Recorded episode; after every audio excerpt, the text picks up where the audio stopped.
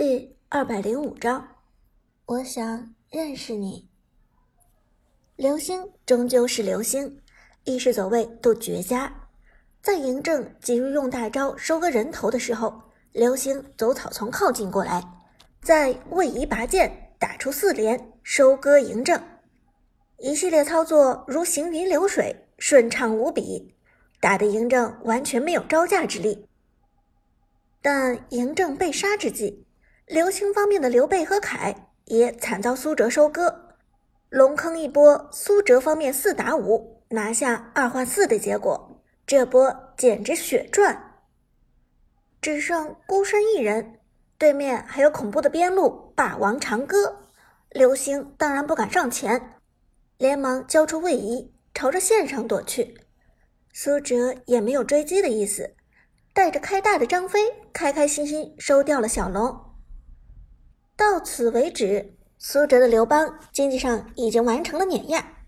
对面阵容经济最高的橘右京与自己已经相差了足足一千八百块，这是一个大件的差距了。而打下小龙的刘邦开始四处游走，此时的他完全可以睥睨全场。蹲敌方红 buff 后的草丛，看到刘备过来打红，二技能立即开始蓄力。在红 buff 即将被刷掉的时候，直接穿墙冲过去，晕住刘备。一技能护盾爆炸，打出二段爆发伤害，同时抢下红 buff，贴身开始平 A 刘备。堂堂刘备被一个坦克刘邦追着打，自己还真的打不过他。两个人经济差距高达两千块，刘备怎么可能是刘邦的对手？带红的刘邦粘住刘备。召唤师技能终结给出，直接完成收割。这时敌方开始围堵，橘右京、鬼谷子和中路扁鹊三人齐聚。苏哲不紧不慢，开启一技能护盾，生吃三个人一套连招。但等橘右京和鬼谷子放完硬控之后，苏哲的刘邦淡定开启大招，选择雅典娜。对面虽然人数众多，但控制技能却很少。橘右京二技能一戳，鬼谷子二技能一拉，除开这两人的技能之外，再无其他技能可以打断刘邦的传送。看到刘邦开始吟唱离开，刘星却全无办法。完蛋，这小子故意吃我们一套控制技能再跑，现在没有硬控，谁也留不住他。皮糙肉厚的刘邦在传送过程中还增加了物法双抗，完全不怕敌方的攻击。再加上身上还有着高额护盾，敌人能破盾就已经非常了不起了。于是流星方面的三个人只好放弃追击，任凭刘邦离开。同时，三个人的防备心都开始放松，因为他们以为刘邦肯定传送到地图的其他角落了，但他们都错了。刘邦根本就没扭走，传送开始的时候，雅典娜已经冲入了野区。刘邦这一招骗过了所有人，他传送的目标雅典娜几乎就在这三个人的身边。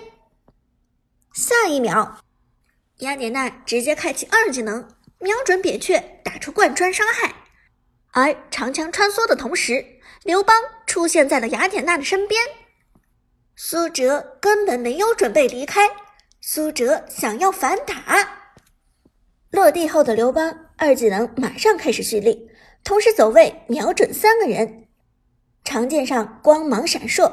苏哲的刘邦二技能蓄力完成，冲刺，紫色身影穿梭而出，直接命中敌方三个人，包括流星在内的三个人被眩晕。这给了雅典娜安全输出的机会。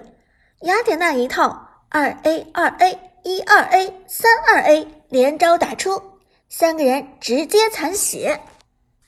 而苏哲的刘邦此时刚好攒出一个一技能的护盾爆炸，雅典娜的大招护盾爆炸已经有了足够的伤害，再加上刘邦的爆炸护盾，根本谁都受不了，瞬间三人倒地。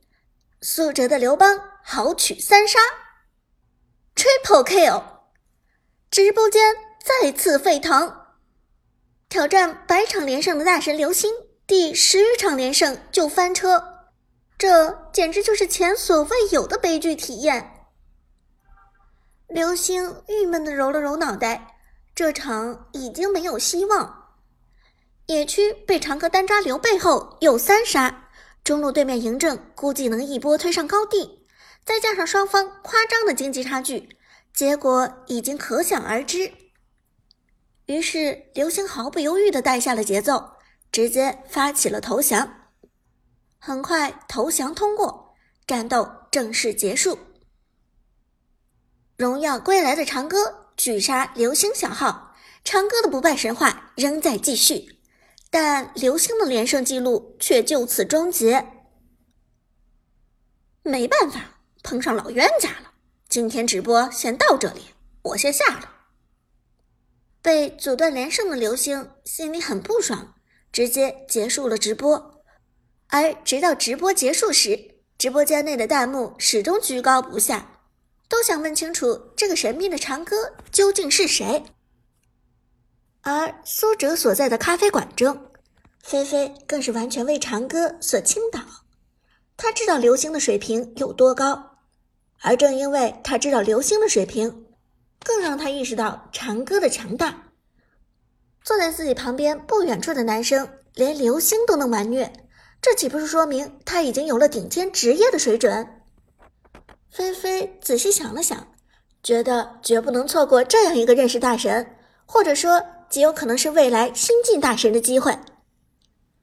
于是，菲菲喝了口咖啡，举起手机整理了一下自己现在的妆容，鼓起勇气站起身子，迈开长腿往不远处的淡定男生走去。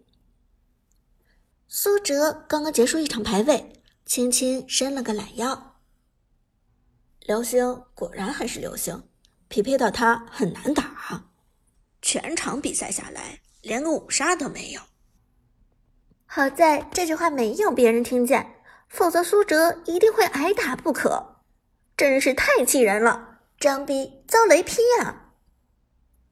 活动了一下手腕，苏哲就准备下一场的排位赛。